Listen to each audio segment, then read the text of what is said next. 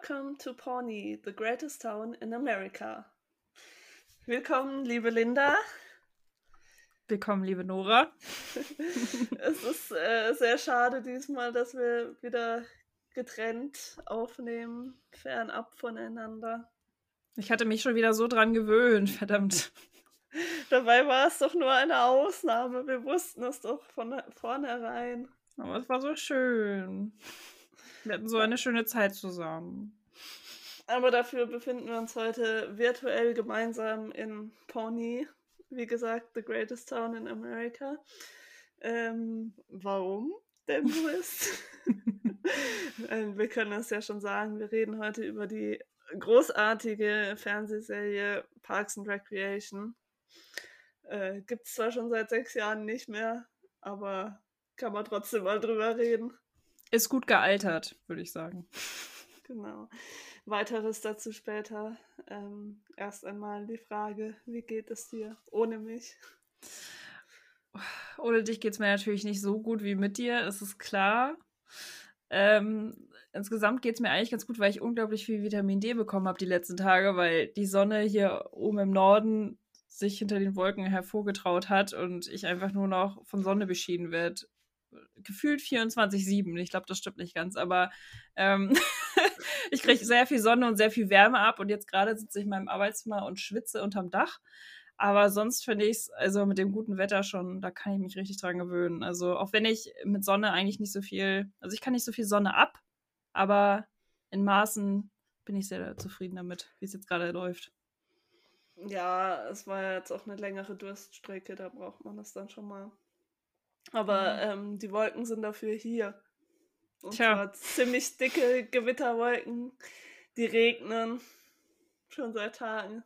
Zwischendurch war es auch mal super, aber da war es auch, es ist sehr schwül auch und nicht so, nicht so perfekt wie bei dir. Ich hoffe halt, ich hoffe, dass irgendwer diese Folge im Dezember hört und sich fragt, was ist da los gewesen? Vielleicht können wir jetzt jedes Mal ein Wetterupdate machen am Anfang. Das beeinflusst die Stimmung schon stark eigentlich. Wir wollen doch hier gar nicht die ganze Zeit Smalltalk führen, sondern eigentlich oh. eher Big Talk. Uh. Ja, aber dann lass uns doch gleich mal ans Eingemachte gehen, sozusagen, und den äh, Zuhörenden erklären, wo, worum wir hier eigentlich, worum es hier eigentlich geht. du hast ja schon gesagt, wir sprechen heute über Parks and Recreation. Das ist eine Comedy-Serie. Die beste. Und das äh, ist jetzt subjektiv, aber ja, ich nehme es mit in die Fakten. Ähm, also ich werde es immer wieder betonen, dass diese Serie sehr gut ist, weil es ist auch meine Lieblingsserie. Also ich bin etwas voreingenommen. Sonst würden wir auch diese Folge nicht aufnehmen. Wenn diese Serie schlecht wäre, dann würden wir jetzt nicht unsere Zeit hier verbringen mit, mit. Naja, wir haben da mal eine Folge zu Martin Scorsese gemacht. Aber das musste einfach sein. Das mussten wir aus unserem System rauskriegen. Aber zurück zu den Fakten. Also, Parks and Recreation war eine Comedy-Serie, oder es ist immer noch, die 2009 zum ersten Mal ausgestrahlt wurde und bis 2015 lief. Es gibt davon sieben Staffeln, das ist schon ordentlich, aber die erste und die siebte sind, glaube ich, ein bisschen kürzer als der Rest. Ähm, es ist eine Comedy-Serie, es ist jetzt keine klassische Sitcom, das können wir schon mal festhalten. Aber die Folgen sind ungefähr so lang wie bei einer Sitcom, so maximal eine halbe Stunde eigentlich. Ja, ungefähr. also ich glaube, es wird bisweilen schon auch als Sitcom bezeichnet, aber es ist jetzt nicht so. Es ist nicht klassisch ja. das, was man jetzt ähm, normal bei ProSieben im Vorabendprogramm sieht, würde ich jetzt deswegen mal sagen. Deswegen kennt das in Deutschland auch kaum jemand. Genau, und deswegen reden wir auch heute darüber, weil wir das natürlich super populär machen wollen und allen Leuten sagen wollen, wie großartig diese Serie ist. Kannst du vielleicht was dazu sagen, von wem diese Serie ist, liebe Nora? Also die äh, Macher der Serie sind äh, Michael Schur und Greg Daniels. Die waren beide früher bei, als Autoren bei Saturday Night Live, wo auch die Protagonistin, die Hauptdarstellerin Amy Poehler, ihre Karriere quasi gestartet hat. Und noch eine andere äh, Lieblingsschauspielerin von uns, Tina Fey. Ja, aber die spielt ja nicht bei Parks and Recreation mit. Ah, das, aber das wäre mal was eigentlich, oder? Naja, ja, ich, ich schweife mal, Hätten sich dort mal treffen können. Tina Fey in Pawnee. Hm? Äh, vielleicht äh, bei einer Neuauflage. Hm, ja, ähm, Craig Daniels, Michael Schur. Michael Schur hat auch, und dafür ist er hierzulande besser bekannt, äh, Brooklyn Nine-Nine co-kreiert. Und äh, eine Serie, die ich auch sehr schätze, The Good Place, die aber auch hierzulande nicht so. Aber die ist auch ein bisschen ist. neuer, ne? Ja. Auf, auf TV Now, TV Now konnte man die sehen oder wo lief die?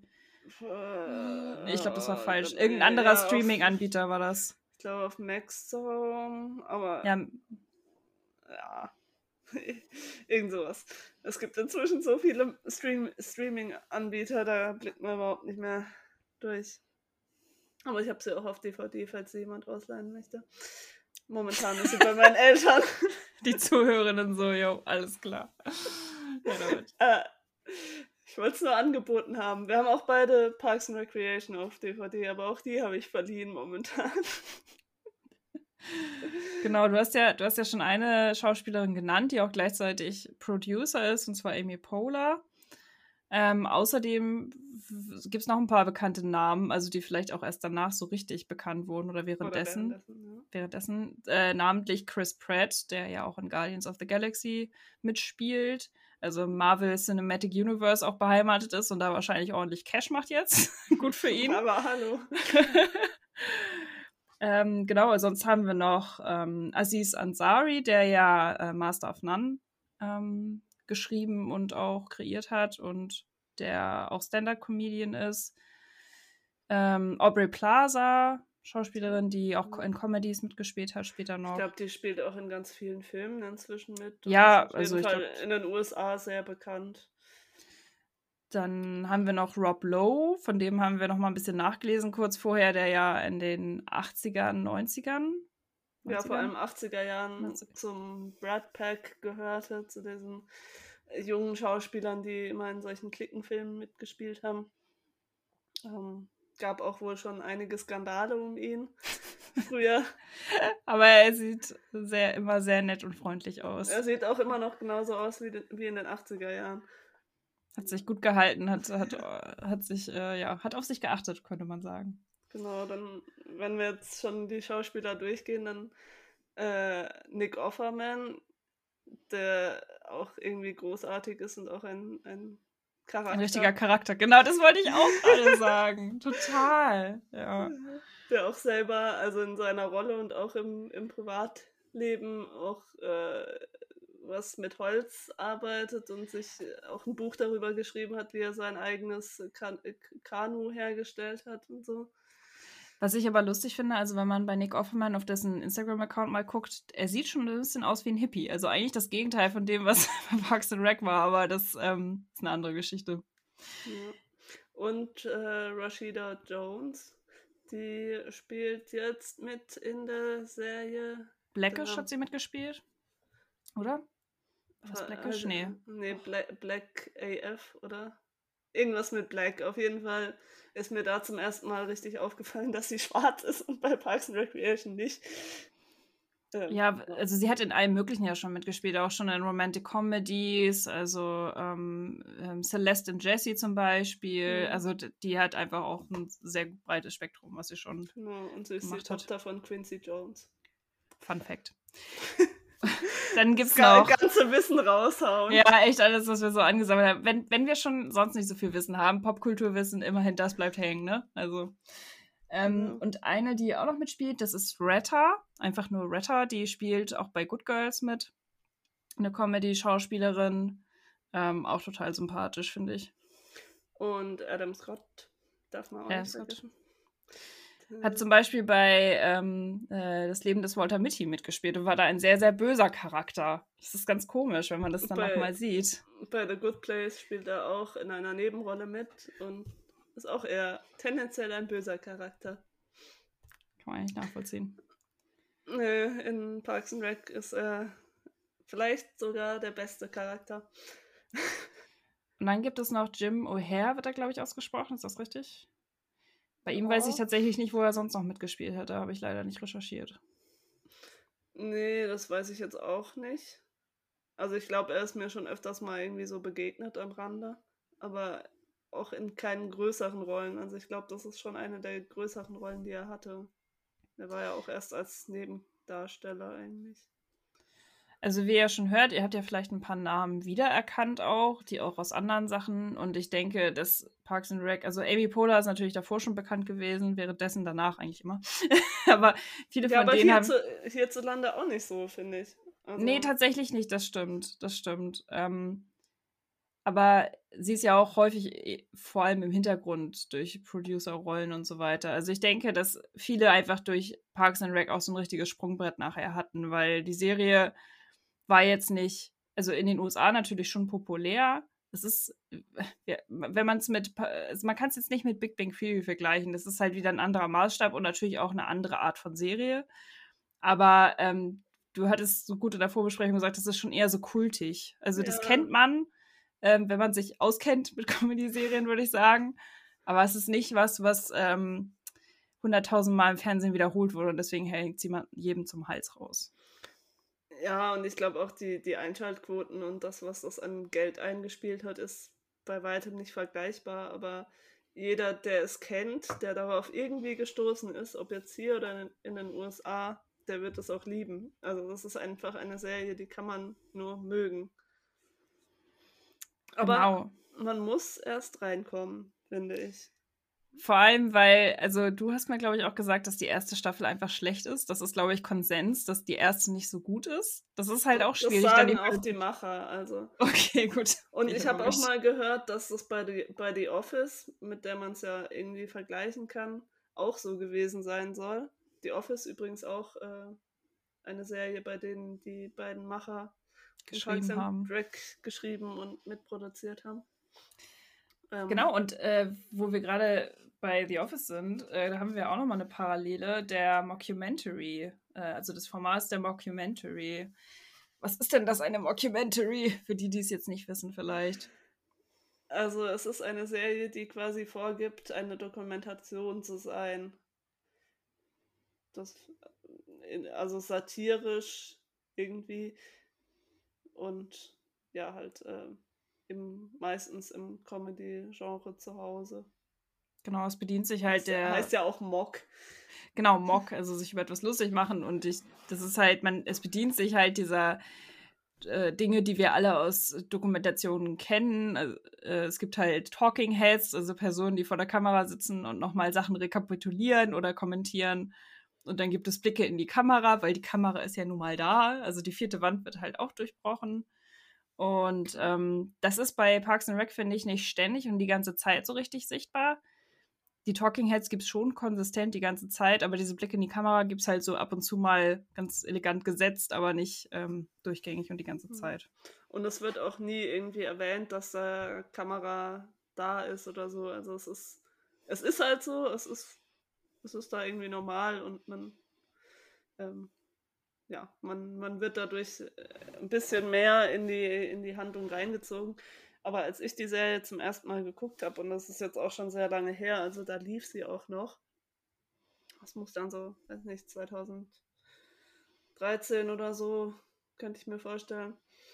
Äh, da fand ich das irgendwie ungewöhnlich, weil ich vorher auch noch keine Mockumentary gesehen hatte und musste mich schon erst an den Stil gewöhnen, an dieses, ähm, diese Momente, die durchbrechen. Und man sieht ja auch die Kamerabewegungen, also dass dann mal ein schneller Schwenk ist oder dass gezoomt wird oder so, das, das nimmt man schon wahr. Aber irgendwann nimmt man es halt nicht mehr wahr und dann ist das so völlig normal und dann fällt einem auch nicht mehr auf, wenn jemand direkt in die Kamera spricht. Weil. Ist halt ja, so. Ist halt so. und was ich. Hm? Also ich wollte jetzt nur auch noch eine andere Mockumentary erwähnen, nämlich Modern Family, die hierzulande ja, glaube ich, die populärste bekannte Mockumentary-Serie ist. Vielleicht dadurch, weil sie auf Netflix verfügbar ist und auch hier im äh, Free TV zu sehen ist. Ähm, da ist es ja auch ähnlich. Also da wird ja auch nicht ähm, reden die, Kam äh, die Protagonisten ja auch nicht über die Kamera, aber sie, man merkt, dass sie da ist, dadurch, dass eben zur Kamera gesprochen wird. Was genau. wolltest du sagen? Ich wollte noch sagen, dass wir ja noch gar nicht erklärt haben, worum es in der Serie überhaupt geht. Das ist ja vielleicht auch nochmal ganz spannend. Also die Serie heißt Parks and Recreation und das ist eigentlich in den USA ein feststehender Begriff. Und zwar für das Grünflächenamt.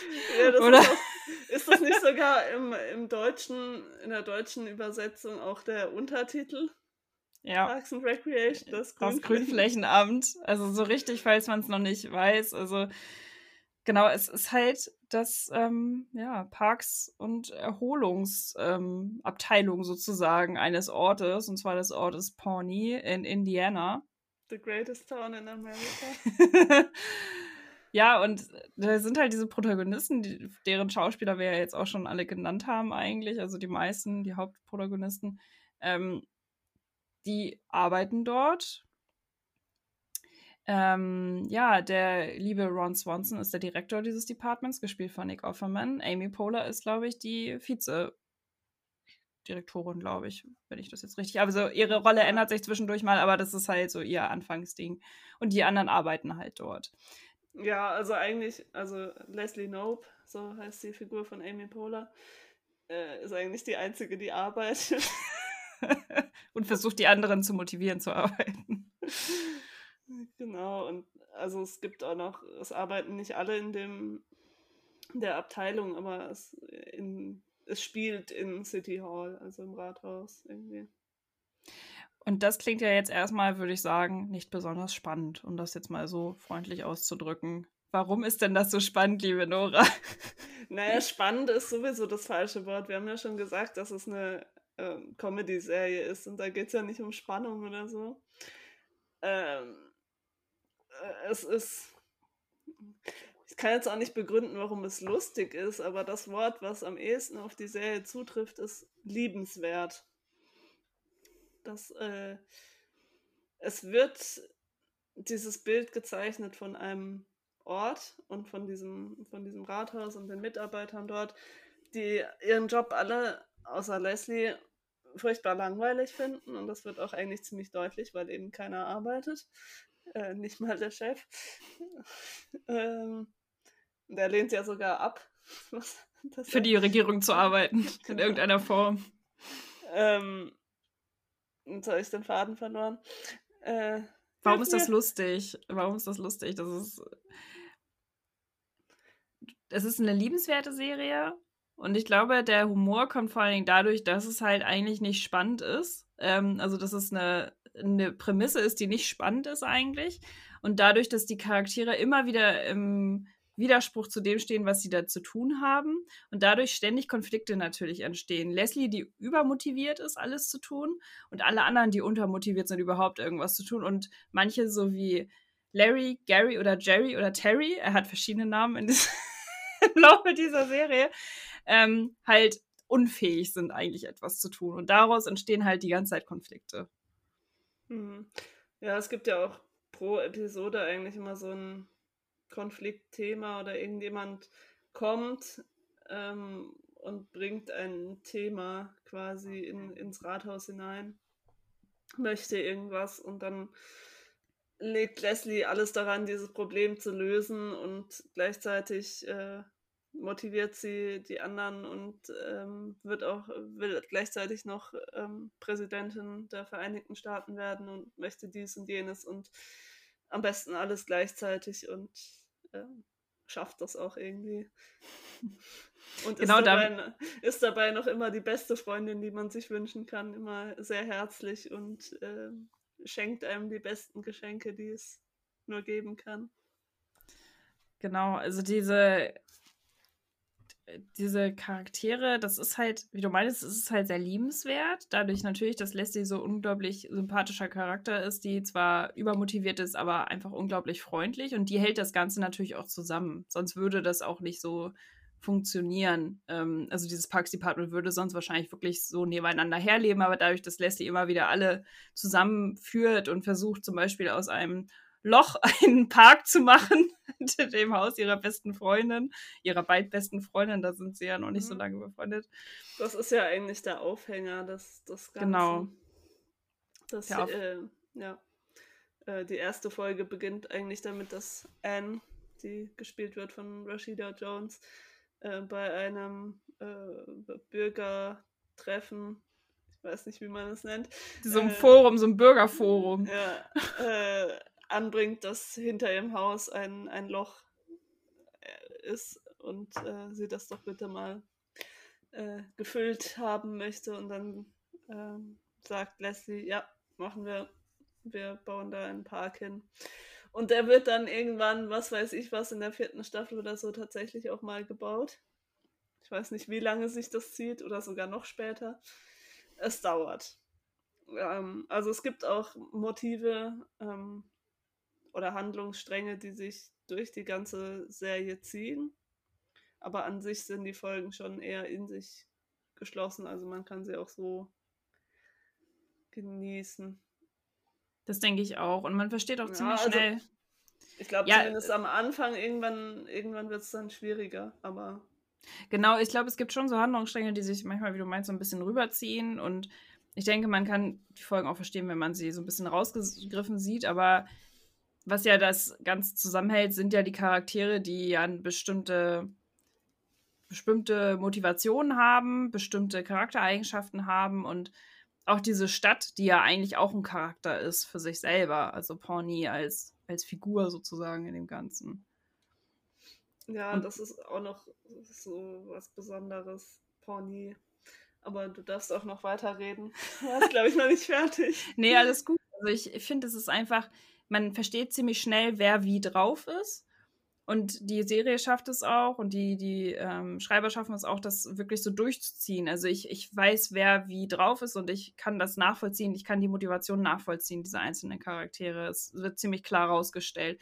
Und ich merke auch, dass die manchmal eine Entwicklung durchmachen. Also nicht immer, aber das ist halt nicht so wie bei anderen Serien, wo sie halt nach jeder Folge wieder vergessen, was sie eigentlich gelernt haben, sondern es ist schon so, dass sie sich weiterentwickeln auf eine Art. Mhm.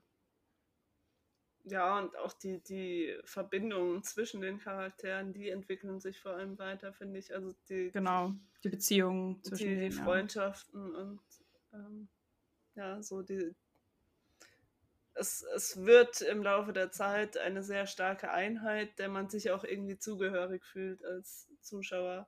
Also ich zumindest habe immer das Gefühl, wenn ich die Serie gucke, ich bin auch ein Bürger in diesem Ort und ich kenne diese Leute alle sehr genau und äh, weiß, wie die ticken. Und das Besondere finde ich auch, wenn wir bei Charakteren sind, dass alle Neben Nebenfiguren irgendwie immer wieder auftauchen und sei es nur im Hintergrund, bei eben solchen Bürgerforen, dass dann mal im Hintergrund jemand sitzt, den man schon mal irgendwie in einer vorigen Folge kennengelernt hat. Der vorher so, schon mal irgendeinen scheiß Kommentar gebracht hat bei ja. dem letzten Bürgerforum. Genau, das, das finde ich so ähm, schön irgendwie, dass, dass man nicht das Gefühl hat, dass jedes Mal was Neues ist, sondern dass es immer irgendwie das Gleiche ist und dass es so so konsistent irgendwie ist. So, ja, ähm, rund. Mhm. Jetzt, ja. Man, ja, also dass irgendwie alles stimmt. Das ist, es ist irgendwie so eine eigene Welt und man kann, kennt sie sehr gut als Zuschauerin. Und man lernt sie auch immer besser kennen, man wird da immer weiter reingezogen und es bildet irgendwie aus meiner Sicht, äh, es bildet die Gesellschaft von Amerika ab. Ich kann es nicht beurteilen. Ich war erst einmal in den USA, aber ich habe das Gefühl, dass da alles vertreten ist. Ja, es ist auch schon irgendwie divers. Aber ja, vor allem jeder, jeder Charakter ist irgendwie unterschiedlich und alles ist sehr skurril. Und äh, ja. Genau, sehr skurril. Und das ist halt, du meintest ja, also liebenswert ist, glaube ich, das Wort, was sich so durchzieht. Das ist, also man, man, man, man mag die Leute, aber man würde sie halt nie ertragen. Das ist halt einfach nur, natürlich ist es eine Comedy-Serie, die sind stark überzeichnet, die sind sehr skurril. Aber dieses, dieses Department hält sie halt nicht zusammen und eigentlich ist es ja Leslie, die alle zusammenhält und die an allen halt die guten Seiten sieht und diesen lieb liebenswerten Kern und alle ertragen halt Leslie, weil sie halt denen das ja auch gibt, also diese, diesen Kaugummi, der sozusagen zwischen allen klebt irgendwie. Und ich finde, dass ähm, das ist ja was, da haben wir zu zweit schon mal drüber gesprochen, nicht innerhalb des Podcasts. Das ist ja auch so eine Sache, die wir bei Serien von Michael Schur so wiedererkennen, dass da so eine, dass die Charaktere zwar strange sind, aber dass nicht auf die so richtig runtergeblickt wird. Dass man so das Gefühl hat, die, ähm, die behalten so ihre Würde, auch wenn es jetzt eine Comedy ist und denen komische Dinge passieren, aber man, man verliert halt den Respekt vor denen nicht. Man mag die halt immer noch, auch wenn sie anstrengend sind. Es ist halt trotzdem, mag der Zuschauer die Charaktere. Ja. also anstrengend ist ja schon irgendwie das richtige Wort. Ich würde, glaube ich, mich nie und nimmer mit Leslie Nope verstehen. Einfach zu übermotiviert, die Dame. ja, und überhaupt auch, also mit allen eigentlich überhaupt nicht. Aber wenn man sich so betrachtet und man dann ja auch Einblick hat in ihr Leben und in die Emotionen und was weiß ich was, die Beweggründe, die dahinter stehen, ähm, dann sind die alle so nett und man fühlt sich ihnen so verbunden und man entdeckt sich ja auch irgendwie immer wieder in welchen, irgendwelchen Taten, weil sie auch authentisch sind, alle. Sie sind sehr menschlich irgendwie, ja. finde ich. Also man kann halt, die haben halt ihre Laster und ihre Tugenden. Also das ist äh, relativ ausgeglichen, würde ich das, würde ich sagen. Ja. Genau. Ich möchte jetzt einfach nur noch einen Charakter erwähnen, den ich irgendwie, er ist wahnsinnig unsympathisch, aber ich finde ihn trotzdem so toll. Äh, Jean Ralphio. oh äh, Gott, oh Gott. Der, ja. äh, ein wiederkehrender Charakter, der irgendwie, ja, weiß nicht, noch ein, ein gefühlt ein kleiner Junge ist, der ähm, eigentlich nur sagen muss, äh, ich möchte jetzt bitte Geld haben, Papa, und dann kriegt er Geld und kriegt alles, was er will und ein, ein verwöhntes Kind. und naiv und dumm und was weiß ich was, aber ich finde ihn so sympathisch trotz allem. Weil er halt auch so großartig gespielt wird. Ähm, ja. Wie heißt der Schauspieler? Ben Schwartz, war das? Genau, ja. ja. Und der macht das halt einfach unglaublich überzeichnet und mit so ganz bestimmten, äh, weiß nicht, Ticks, die er halt so hat. Das ist einfach, also das ist schon sehr gute Unterhaltung. Ja. Oh, hier gewittert es gerade richtig. Ich habe tatsächlich ein bisschen Donner gehört. Das ist krass, echt. Das hatten wir auch noch nicht in der Aufnahme. Sehr aufregend. Ja, es hat gerade richtig krass geschüttet, deswegen war ich zeitweise ein bisschen abgelenkt, aber ich hoffe, man hat es nicht gemerkt. Nein, alles gut. Genau, wir waren jetzt bei den Charakteren, das, äh, warum die uns sozusagen bei der Stange halten, warum die diese Serie ja auch ausmachen, aber was, ähm, du hattest ja schon gesagt, Pawnee ist so ein bisschen so, es ist ja eigentlich Little America irgendwie, es ist halt das alles in einem kleinen, ähm, kleinen Ort, genau, in einem kleinen Rahmen irgendwie. Ähm, was sind denn noch so Parallelen zur Realität, die du erkannt hast? Ich, ich weiß es jetzt nicht, ob, ich das, äh, ob das so ist, aber ähm, also im Laufe der Serie möchte Leslie Größeres und bewirbt sich für den City Council. Ja. Ähm, und muss halt einen Wahlkampf machen dafür. Und ihr Gegner ist dumm. wolltest jetzt seinen Namen sagen. äh, Bobby Newport. gespielt, gespielt von Paul Rudd, also nochmal so ein Schauspieler, den man ja auch wirklich aus vielen anderen Sachen noch kennt. In einer genau. Nebenrolle. genau. Äh, in einer wiederkehrenden Nebenrolle. Ähm, und er ist, also, er hat keine Ahnung von Politik. Er kommt halt aus einer reichen Familie, die jeder in dem Ort kennt. Und äh, er kommt mit irgendwelchen Themen, die völlig belanglos sind, die überhaupt nichts an diesem Ort verändern würde, würden. Äh, und äh, die meiste Zeit äh, führt er trotzdem das Rennen an, obwohl Leslie halt total viele tolle Ideen hat und genau weiß, was zu verändern ist und motiviert ist und halt so eine richtige, so eine Politikerin mit Herz ist und dann kommt halt irgendjemand, der reich ist und äh, nicht so viel Ahnung von Politik hat und macht das Rennen. Also am Ende gewinnt sie tatsächlich dann doch, aber zwischendurch sieht es halt nicht so aus. Und man hat ja in den USA doch schon das ein oder andere Mal solche Leute an der Macht gehabt, ähm, die vielleicht nicht so viel Ahnung von Politik hatten. Und das, äh, ja, ist vielleicht eine, eine Parallele. Ähm, wenn wir schon über Politik reden, sollte man das ja auch nicht unerwähnt lassen, dass äh, Joe Biden zweimal in der Serie auftritt. Weil Leslie ein unglaublicher Fan von ihm ist. Das ist einfach super süß, wie, wie sie ihn anhimmelt. Das ist wirklich, das und wenn man es jetzt schaut, ist es halt noch lustiger eigentlich, ne? Ja, es ist ihr Celebrity Crush.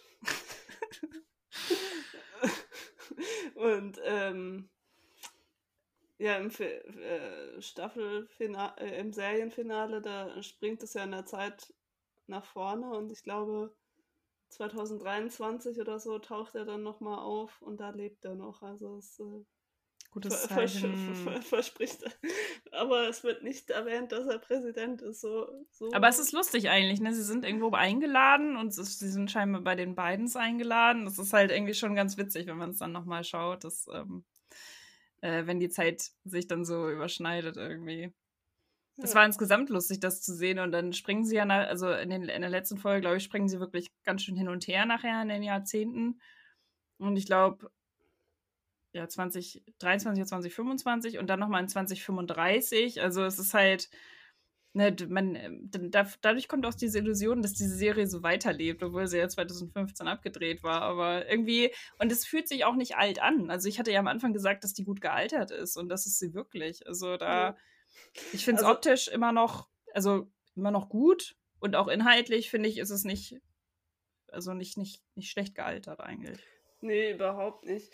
Ähm, man muss zur letzten Staffel, wir spoilern hier ja sowieso schon die ganze Zeit. Wir schreiben es in die Beschreibung rein. Wir schreiben es in die Beschreibung rein. Und jetzt, wenn jetzt, jetzt kommen vielleicht nochmal entscheidendere Spoiler, so.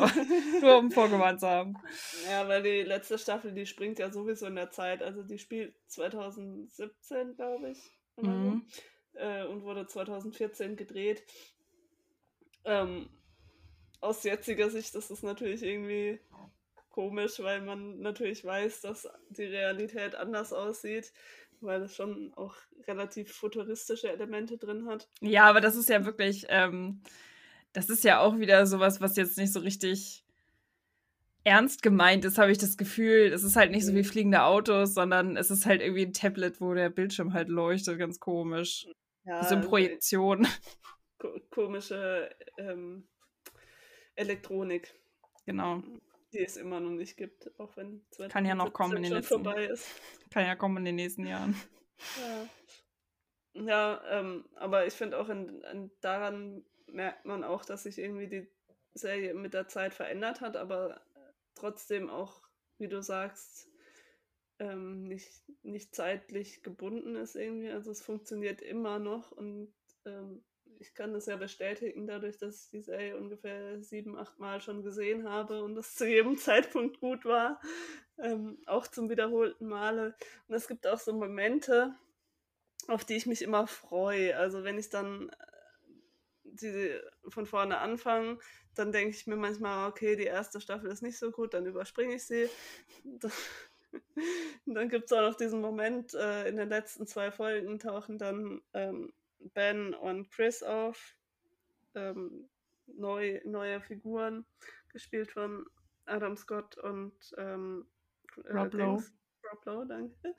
ähm, und die bringen auch nochmal ganz frischen Wind rein und dadurch, äh, das ist für mich so der Moment, an dem die Serie startet, so richtig gut zu werden. Vielleicht wegen den beiden oder vielleicht, weil man sich zu dem Zeitpunkt dann dran gewöhnt hat. An die, an die Figuren und an die Machart. Ähm, aber dadurch, dass die beiden eben nicht aus Pawnee kommen und neu in diese Stadt kommen, die Stadt genauso wie wir als Zuschauer kennen und lieben lernen. Ähm, bloß halt äh, intradiegetisch ähm, wird man da nochmal mit reingezogen. Und ja, das äh, und ich kann da jetzt noch die ganze Zeit weiterreden. ich wollte nur einmal einhaken an der einen Stelle, weil du meintest ja, dass es so bestimmte Momente gibt, auf die du dich freust. Und ich glaube, das ist auch so ein Faktor, wenn man die, dass man die Serie halt mehrmals schauen kann. Und ich kenne das, also du guckst ja Serien häufig nochmal. Es gibt ja so Serien, die du wirklich mehrmals jetzt schon gesehen hast und sie immer, immer wieder guckst. Bei mir ist es ja eher mit Filmen so, dass ich so bestimmte Filme habe, die ich immer, immer wieder gucke. Und da kenne ich das auch so, dass es halt so bestimmte Momente gibt, wo ich denke so, ach ja, jetzt kommt dieser Moment, ist das nicht schön? Und dann kann ich mich da auch emotional irgendwie reinstürzen, weil ich ja auch schon weiß, was kommt. Und weil ich mich da so, ähm, wie so reinlegen kann, so in dieses Gefühl. Ne? Es überrascht mich halt nicht mehr. Ich kannte jetzt bei, bei Parks and Rec war ich halt so, da kann ich ungefähr, war ich bis zur zweiten Staffel schon mal gekommen und jetzt habe ich halt alles von vorne nochmal geschaut. Ähm, da hatte ich das halt noch nicht. Da war für mich halt eigentlich alles noch neu, auch wenn ich so ein paar Eckdaten halt hatte. Ne? Das ist natürlich wieder ein andere, anderes Gefühl, was man dann hat, aber ich glaube, diese Serie eignet sich einfach so gut, ähm, wieder und wieder geschaut zu werden, weil, wie du ja auch schon meintest, man wie in so einer eigenen Welt halt ist. Also die Welt wird halt richtig gut aufgebaut. Man weiß, worauf man sich einlässt nachher. Man kennt die Charaktere, man weiß, in welchem Zusammenspiel die sind und man kann eigentlich schon. Es ist auch gar nicht mehr so eine Überraschung, wie Leute reagieren auf bestimmte Situationen, weil du eigentlich weißt, wie sie reagieren würden. Und es passieren halt immer wieder Sachen, die sie herausfordern irgendwie. Das macht es dann natürlich im Anführungsstrichen spannend für Erstzuschauer wie mich sozusagen. Aber insgesamt ist es halt was, wo du keine bösen Überraschungen überlebst, erlebst so. Ne? Weil die Serie halt auch sehr nett mit ihren Charakteren umgeht. Es passieren keine großen schlimmen Sachen. Klar, es ist auch eine Comedy-Serie, das ist natürlich auch ein Faktor. Aber ähm, ich habe das Gefühl, es ist halt sowas, wo das sind halt Herausforderungen, die einen selber auch treffen könnten, wenn man in einem Parks Department arbeiten würde. Ich möchte jetzt noch mal was revidieren, was ich vorhin gesagt habe. also ich habe ja gemeint, dass die Episoden an sich man einfach auch so gucken kann. Ja, schon. Aber mir ist jetzt eingefallen, dass es ja immer irgendwie auf etwas hingearbeitet wird, weil das. Mm, das stimmt, ja. In jeder Staffel gibt es so ein Überthema. Oder auch in, in Halbstaffeln ähm, weil ich da jetzt gerade so nochmal die Serie Revue passieren lasse und ähm, für mich so ein magischer Moment in der dritten Staffel ist die, das äh, Harvest Festival. Also das erste große Event, das quasi in der Serie stattfindet. Und man hat so, man fiebert da so richtig mit, wie das entsteht und wie dann was auch im Gange ist. Also es fühlt sich so echt an, als wäre da wirklich so ein Festival zugange. Also, ähm, es sieht auch aus, als hätten ja. sie da tatsächlich irgendwas gefilmt, was tatsächlich stattgefunden ja. hätte, um ehrlich zu sein. Ja, man, man, weiß nicht, ob das extra für die Serie da hingestellt wurde oder ob es das tatsächlich gab. Aber das ist halt auch so schön und dann da rennen da die ganzen Charaktere rum, die man eh schon kennt und auch irgendwelche Nebendarsteller, die man auch schon kennt und man hat als Zuschauer einfach auch da wieder das Gefühl, dass man total dabei ist und man will auch dabei sein, man will auf dieses Festival gehen und möchte da Teil dessen sein. Und ähnlich ging es mir auch mit dem, ja, was ist Ende der sechsten oder fünfte, oh, ich weiß es nicht mehr, ähm, das Unity-Konzert. Ähm, da müssen, muss Pawnee mit äh, der Nachbarstadt die sie eigentlich hassen. Der verhasst, genau. fusionieren. Ähm, und es wird einfach, um das zu feiern, ein, ein äh, großes Festival auch wieder ähm, organisiert. Und das äh, ist, ich finde das total toll, weil ich das in keiner anderen Serie so gesehen habe, weil es halt einfach wirklich dieses Festival-Feeling rüberbringt. Es gibt irgendwie keine krasse Handlung in der, der Folge. Es ist, glaube ich, sogar eine Doppelfolge. Ähm, sondern es wird halt einfach, es werden so ein bisschen, es werden Konzertausschnitte gezeigt, von dem, wie halt auch die ähm, Charaktere das Konzert feiern und damit äh, fiebern. Und ja, irgendwie. Äh, das, das gibt mir es immer so ein gutes Gefühl, wenn ich da die Sachen angucke. Ähm, ja. Genau, es schafft halt eine gute Illusion, in die man sich so, wie, na, wie gesagt, so reinlegen kann irgendwie und in der man sich gerne befindet. Und es ist. Ja, es ist halt, du meintest, du meintest zu mir, das ist so wie nach Hause kommen, so, dass man so einen Ort hat, wo man so hingeht und das ist halt schön und das ist halt ja auch der Grund, warum man es nochmal und nochmal und nochmal guckt, ne, weil es nutzt sich halt auch nicht ab und die Witze, das kenne ich halt auch von, von Comedy-Filmen, so wie jetzt zum Beispiel Shaun of the Dead oder Hot Fuzz. Es wird eigentlich nur noch lustiger, je häufiger du es guckst, weil es halt auch schon so Insider sind eigentlich, ne? Weil die Witze so, du weißt schon, wann sie kommen, du kannst sie eigentlich mitsprechen und es ist halt einfach immer wieder witzig, weil es sich einfach, weil es einfach gut und zeitlos ist irgendwie. Und ich finde, das ist bei Parks and Rec auch so.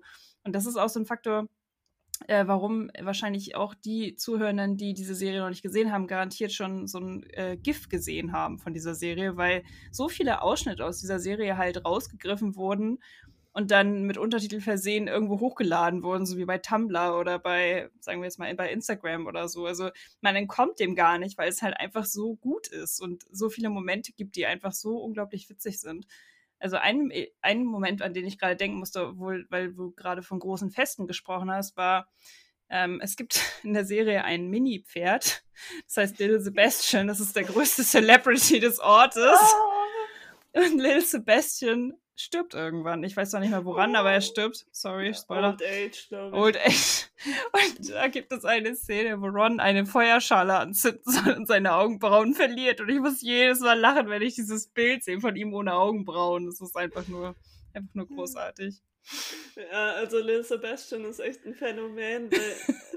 äh, ben, der ja da zu dem, also es ist glaube ich beim Harvest Festival, taucht er zum ersten Mal auf und dann sind alle, die aus Pawnee kommen, sofort, wow, du hast Lil Sebastian organisiert, boah, oh, oh mein Gott. Und äh, Ben so, hä, wer ist das? Was ist das? Und das ist auch so ein guter Running Gag einfach. Ja, und er versteht es halt einfach die ganze Zeit nicht und wir als Zuschauer eigentlich auch nicht, aber ich feiere Little Sebastian trotzdem, weil es alle tun. Ja, es gibt halt wirklich so viele liebevolle Details, die man einfach, also die, die, die, die, Serie einfach auch so liebenswert machen. Ja, und äh, es wird ja dann auch ein, ein Lied zum Anlass des Todes von Little Sebastian geschrieben. Äh, es ist auch so schön. Ich habe es auch gerne im Ohr. und dann, äh, ne, es gibt ja, also äh, Ron Swanson ist ja der Leiter des Departments und ähm, er hat aber auch noch eine, eine geheime Identität. Er ist nämlich auch gleichzeitig noch Saxophonist.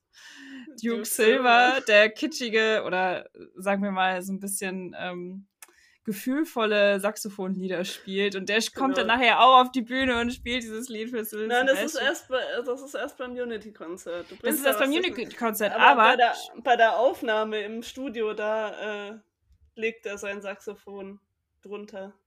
Ah, aber ich weiß nicht, welches Lied haben sie denn am Ende gespielt? Weißt du das noch? Das war das bei dem oh. Unity-Konzert, irgendein Lied. Das war, das war schon das Lied auch. Achso, das war das Lied, okay, gut. Ja, nee, das, das, das war mir klar, das, das kam erst am Ende. ja. 5000 ah. Candles in the Wind. Weil, äh, es äh, ja, muss ja 5000 Mal besser sein als Candles in the Wind zum Tod von Diana. Also. Ihr merkt schon, wir kommen eigentlich schon gar nicht mehr raus aus den Anekdoten oder aus den Szenen, die wir rausgreifen wollen. Das ist einfach ganz schwierig, da aufzuhören, weil man einfach alles zitieren könnte und alles benennen könnte, glaube ich, was großartig ist. Weil es alles mhm. einfach alles so großartig ist. Ja, eine Sache möchte ich auch noch sagen, weil du mhm. ja schon von, von GIFs und Memes und whatever gesprochen hast. Eine Sache, die sich ja auch über die Serie hinaus entwickelt hat in gewissen Kreisen, ist der Valentine's Day, der am 13. Februar gefeiert wird zwischen Lady Friends. Einen Tag vor Valentinstag, das ist nämlich der Punkt, dass es auch einen Tag für die Girls gibt, nicht nur für die Guys. Oh. Mhm. Und das äh, wurde durch die Serie initiiert und ich, also ich glaube, es wird jetzt nicht so krass gefeiert, aber wie Valentine's ist schon Day, aber es ist, es ist ein Begriff geworden. Ich glaube, es ist so ein Internetding auch. Also jedes Mal am 13. Februar sehe ich auf jeden Fall irgendwelche Posts zu Valentine's Day, wenn, ihr, wenn man so Leuten folgt, die in den USA beheimatet sind. Das ist schon irgendwie so ein, ich glaube, es ist schon ein geflügeltes Wort auf jeden Fall. Ja, also wir zelebrieren das ja auf jeden Fall. Virtuell. Auf jeden Fall. Ja. Genau, ich, wir hatten vorher überlegt, wir haben ja manchmal so eine Abschlussfrage ähm, und wir hatten gesagt, wir hatten tatsächlich überlegt, uns zu fragen, mit welcher Person wir uns identifizieren, aber das ist tatsächlich ein bisschen schwierig. Ja, ich kann sagen, wer meine Lieblingsperson ist, aber ähm, Na? Das heißt nichts. Naja, Ben. Ja, gut. Ich finde, ja, das äh, die, die richtige Mischung aus äh, Nerd, äh, sympathisch, äh, lieb, liebenswert, ähm, gute Seele, Feminist und alles, alles, was ein Mann braucht. Ähm, aber halt fiktional. Leider. ja, das ist, also das ist auch ein Thema, was wir nicht aufgeschrieben haben, was ich mir aufgeschrieben hatte, aber ne, wir könnten hier wirklich von, vom Hölzchen aufs Stöckchen kommen. Also Feminismus ist auch ein ganz großes Thema, auch wenn man das jetzt nicht merkt, glaube ich, wenn man nicht drauf achtet, aber ganz ehrlich, man hat eine Frau, die unglaublich karrierebewusst ist und in der Politik durchstarten will und man hat so viele starke Frauenfiguren in dieser Serie, das ist einfach ein Traum. Also es ist, ich, ich fand es wirklich ganz toll. Genau, und dazu auch, was mir jetzt gerade einfällt, ähm, Leslie wird ja zwischen der sechsten und siebten Staffel schwanger und genau diese Zeit wird einfach übersprungen. Also die, die erste Phase, weil das auch nicht interessant ist, weil es interessiert uns ja, wie sie Karriere macht eigentlich und wie sie aufsteigt. Und die Kinder sind, die rennen halt ein bisschen rum, aber die sind nicht wichtig. Ich hatte tatsächlich als Funfact gelesen, dass ähm, die nicht mit Babys drehen wollten, dass das auch ein Grund war, warum sie das nicht gemacht haben, weil es, glaube ich, unglaublich schwierig ja. ist, mit Babys zu drehen. Vor allen Dingen mit Triplets, mit Dreilingen. Ah. Das finde ich ja auch noch einen schönen Funfact. Das wird ja schon in der zweiten Staffel angeteasert, ähm, dass äh, Leslie Platz hat für Drillinge. Daran erinnere ich mich tatsächlich nicht. Da hat sie ein, ein Date mit dem komischen MRI-Technician, der gespielt wurde von Will Arnett, der damals mit Amy Poehler noch zusammen war. und äh, äh, macht dann, äh, scannt sie da und äh, guckt sich ihre Gebärmutter an und sagt, da wäre Platz für Drillinge. Und ja. Das ist, halt, das ist halt, das ist halt, das ist richtig gut an dieser Serie, dass die auch nichts vergessen. Das ist halt, es wird immer alles weitergenommen. Aber, ne, du meinst ja schon, welche Person du am besten findest oder welche Figur. Ich kann mich tatsächlich auch nicht so richtig mit irgendwem identifizieren. Ich glaube, jeder hat so ein bisschen was von jedem. Also man hat alle Charakterzüge, glaube ich, kombiniert irgendwie wahrscheinlich. Außer jeder. Leslie. Ah. Aber das Liebenswerte und so, das ist doch schon, ne, das ist auch ein auch eine Charaktereigenschaft, würde ich sagen.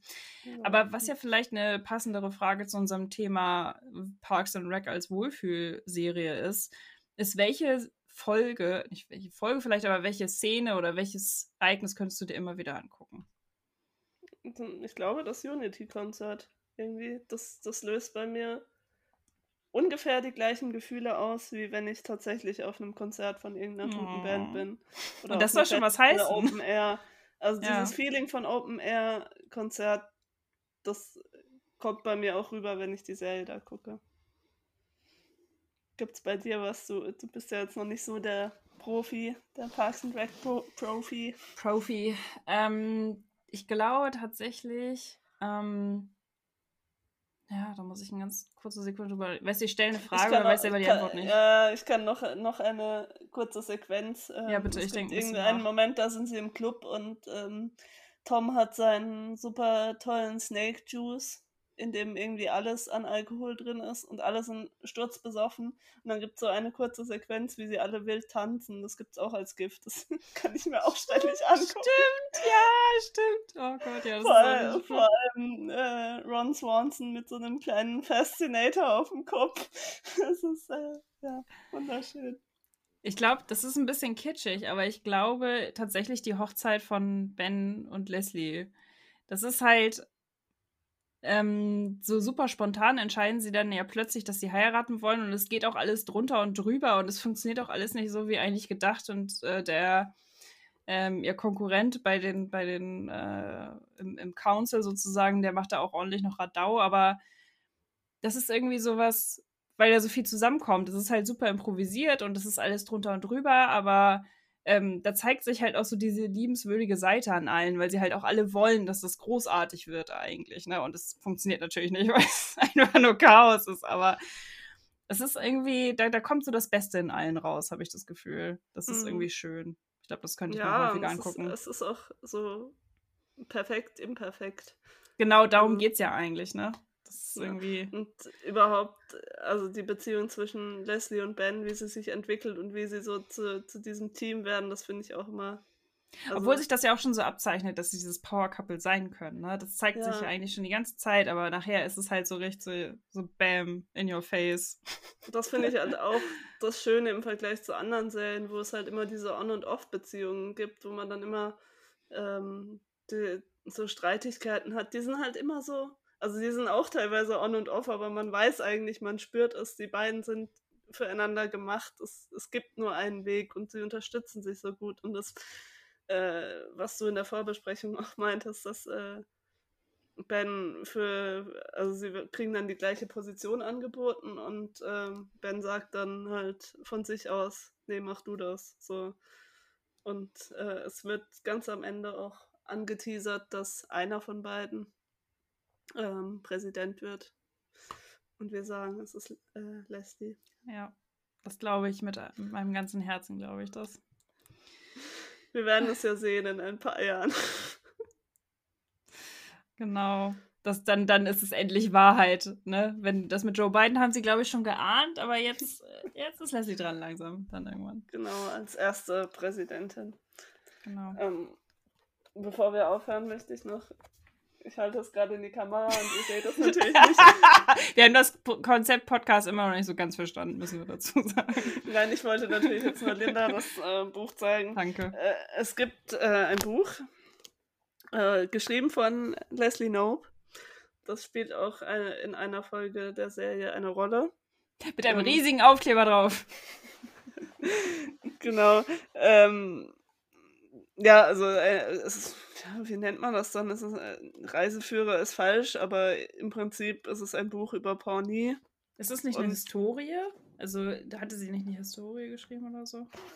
Ja, so irgendwie.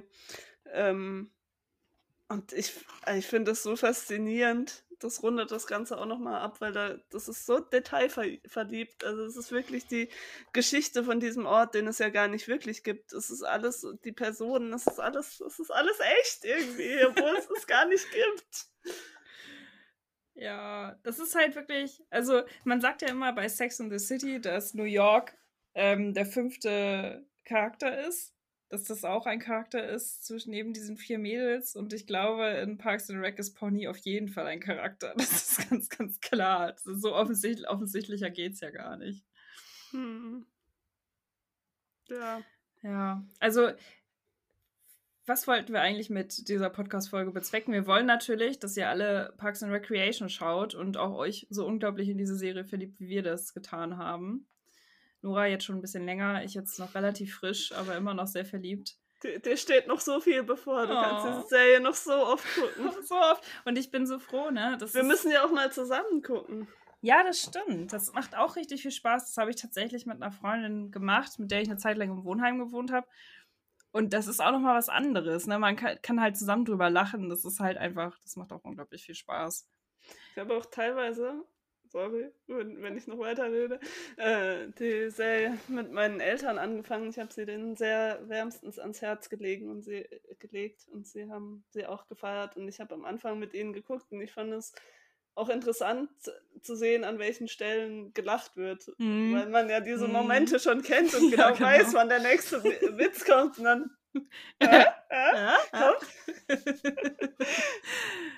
Und ja. halt auch zu sehen, wie sich andere darüber freuen. Wie das anderen Freude schenkt. Das ist genau. irgendwie so dieses, das ist halt so, wenn man, das habe ich bei Filmen aber auch, dass ich dann die Leute so anschaue und so, jetzt gleich, jetzt gleich. Weil das einfach so, du schon weißt, das gibt dir gleich so viel irgendwie, diese Serie oder dieser Film. Ja, aber es ist natürlich auch ein richtiger Druck, das ist das falsche Wort, glaube ich. Aber auf jeden Fall fühlt man sich so, man hat so Angst, dass sie es nicht mögen könnten, weil ich bin so überzeugt davon. Ich glaube, das merkt man auch bei der Folge jetzt, dass, dass ich sehr durcheinander rede. Schon okay. weil ich die Serie so gern mag. Und dann kann ich das immer nicht nachvollziehen, wenn es jemand nicht mag, aber bisher war das der Fall noch nicht. Genau, also das wollte ich auch sagen, dass ich halt auch noch niemanden getroffen habe, der oder die das gesehen hat und es nicht mochte. Und ich habe tatsächlich auch schon, ich hatte mir im letzten Jahr, habe ich das Boxset gekauft, weil ich dachte, es ist eine globale Pandemie. Ich glaube, jetzt ist der richtige Zeitpunkt, um diese Serie zu schauen. Es war auf jeden Fall der richtige Zeitpunkt. Es ist auf jeden Das Fall die ist richtige immer der richtige Zeitpunkt. Es ist immer der richtige Zeitpunkt, aber wenn man halt so ein Pick-me-up braucht und was haben will, was sieben Staffeln hat, was einen halt auch lange Zeit beschäftigt, dann ist das, ähm, ja, je nachdem, wie schnell man guckt, mich hat es lange beschäftigt. Ähm, das war auf jeden Fall die richtige Entscheidung. Also ich, man kann es auch über Amazon Prime kaufen, soweit ich das weiß. Oder über Amazon allgemein schauen, kaufen. Ähm, es gibt es sogar auch mit deutscher Synchronisation, wenn man das unbedingt braucht. Auf Englisch ist es natürlich viel lustiger, das muss man dazu sagen. Und ich habe auch schon äh, die nächsten in der Warteschleife, die sich das Boxset nach mir aus, dann von mir ausleihen wollen. Also es, es, es kann immer nur weitergehen, so. Es, es wird sich immer weiter verbreiten. Ja. Und auch sechs Jahre später noch. Ich habe die Erfahrung gemacht, dass die Menschen, wenn ich jemanden kennenlerne und derjenige sagt, oh ja, Parks and Recreation, das sind immer gute Menschen. Oh.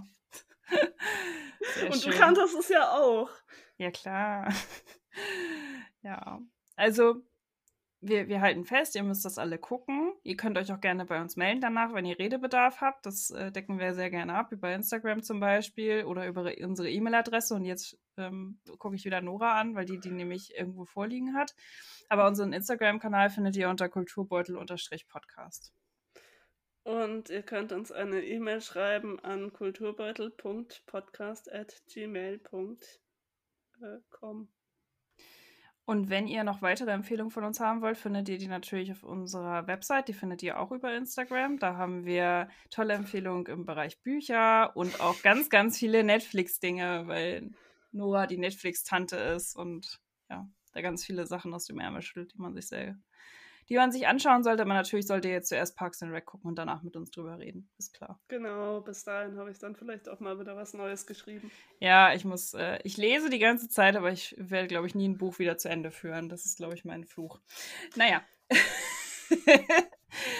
ja, also lieber Fernsehen gucken, lieber Parks and Rec gucken und dann hören wir uns in zwei Wochen wieder. Bis dann. Tschüss.